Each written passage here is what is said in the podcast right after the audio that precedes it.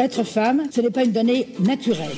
Bah t'as vu comment c'est sexiste Les valeurs patriarcales oppressives qui régentent notre éducation. Qu'est-ce que c'est que le sexisme? C'est le résultat d'une histoire. Tout le monde a sa définition du féminisme. On peut plus rien dire. Qu'est-ce que ça veut dire? Salut, c'est Margot Théroux. Je suis sexologue clinicienne engagée contre les violences économiques et spécialiste du couple et de l'argent. Aujourd'hui, Marine Pétroline m'a laissé le micro des chroniques du sexisme ordinaire, le podcast qui débusque le sexisme dans les moindres recoins.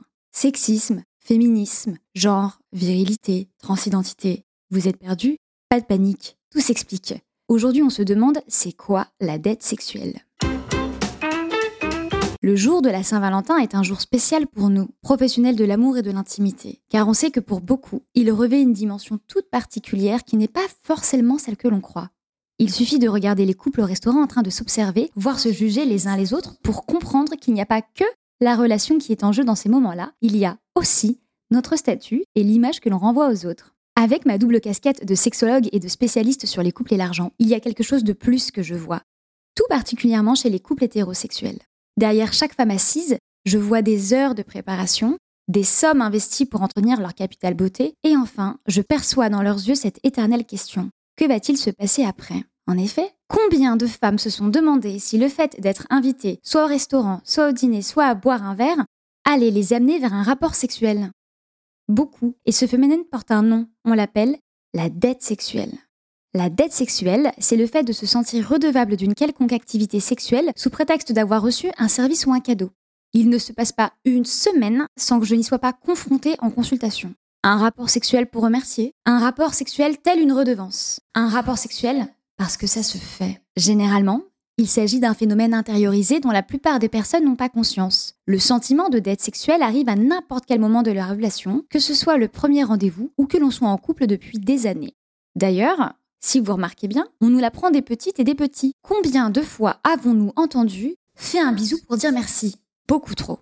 À l'origine de la dette sexuelle, il y a deux concepts, le script érotique et l'hétéronormativité. Laissez-moi vous expliquer d'abord le script érotique.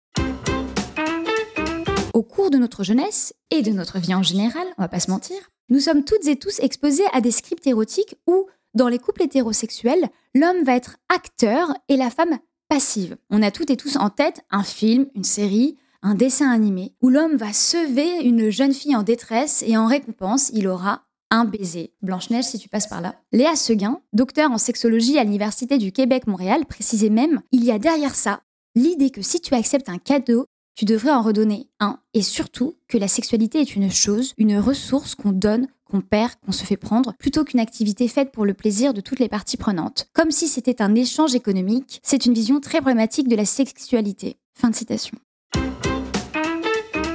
En quelques mots, c'est comme si la sexualité était un échange de biens. Et comme si cela ne suffisait pas, sur l'addition s'ajoute un deuxième concept, la vision genrée hétérosexuelle de la sexualité. Mona Chollet écrivait en 2021 dans son essai Réinventer l'amour la phrase suivante. Dans une relation hétérosexuelle, l'accent est mis sur le fantasme et les désirs des hommes, sur leur point de vue, tandis que les femmes sont censées correspondre à cette projection et satisfaire leurs attentes.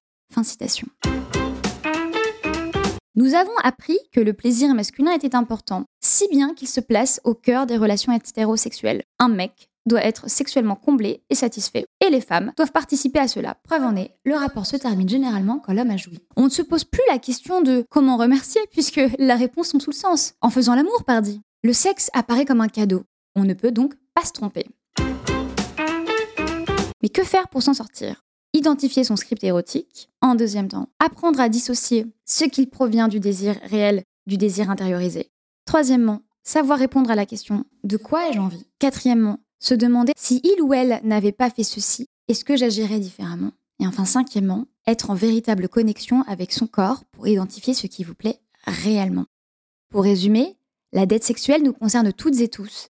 Elle est ancrée en nous comme l'idée de la finalité classique, une façon de remercier lorsqu'on est une femme. Apprenons à recoder ces schémas. Voilà, maintenant vous savez ce qu'est la dette sexuelle. Les mots sont importants car, comme le dit Beauvoir, nommer, c'est dévoiler, et dévoiler, c'est déjà agir. Rendez-vous dans le prochain épisode pour continuer à nommer, dévoiler et agir contre le sexisme. En attendant, vous pouvez retrouver les chroniques du sexisme ordinaire sur les réseaux sociaux et vous abonner à la newsletter pour découvrir encore plus de pépites antisexistes. Si vous pensez que tout ce qu'on raconte ici est important pour arriver à plus d'égalité, parlez-en autour de vous, laissez-nous des mots d'amour sur Apple Podcast et Spotify. C'est important, ça permet à d'autres personnes de découvrir le podcast et puis nous, ça nous fait plaisir de savoir que vous avez apprécié ce qu'on a raconté. Quant à moi, vous pouvez me retrouver sur LinkedIn à Margot Terrou ou sur Instagram at margot.off.heroes. J'écris en parallèle tous les mois dans ma newsletter dédiée au couple et à l'argent et je vous reçois tous les jours de la semaine dans mon cabinet ou en visio. À très vite!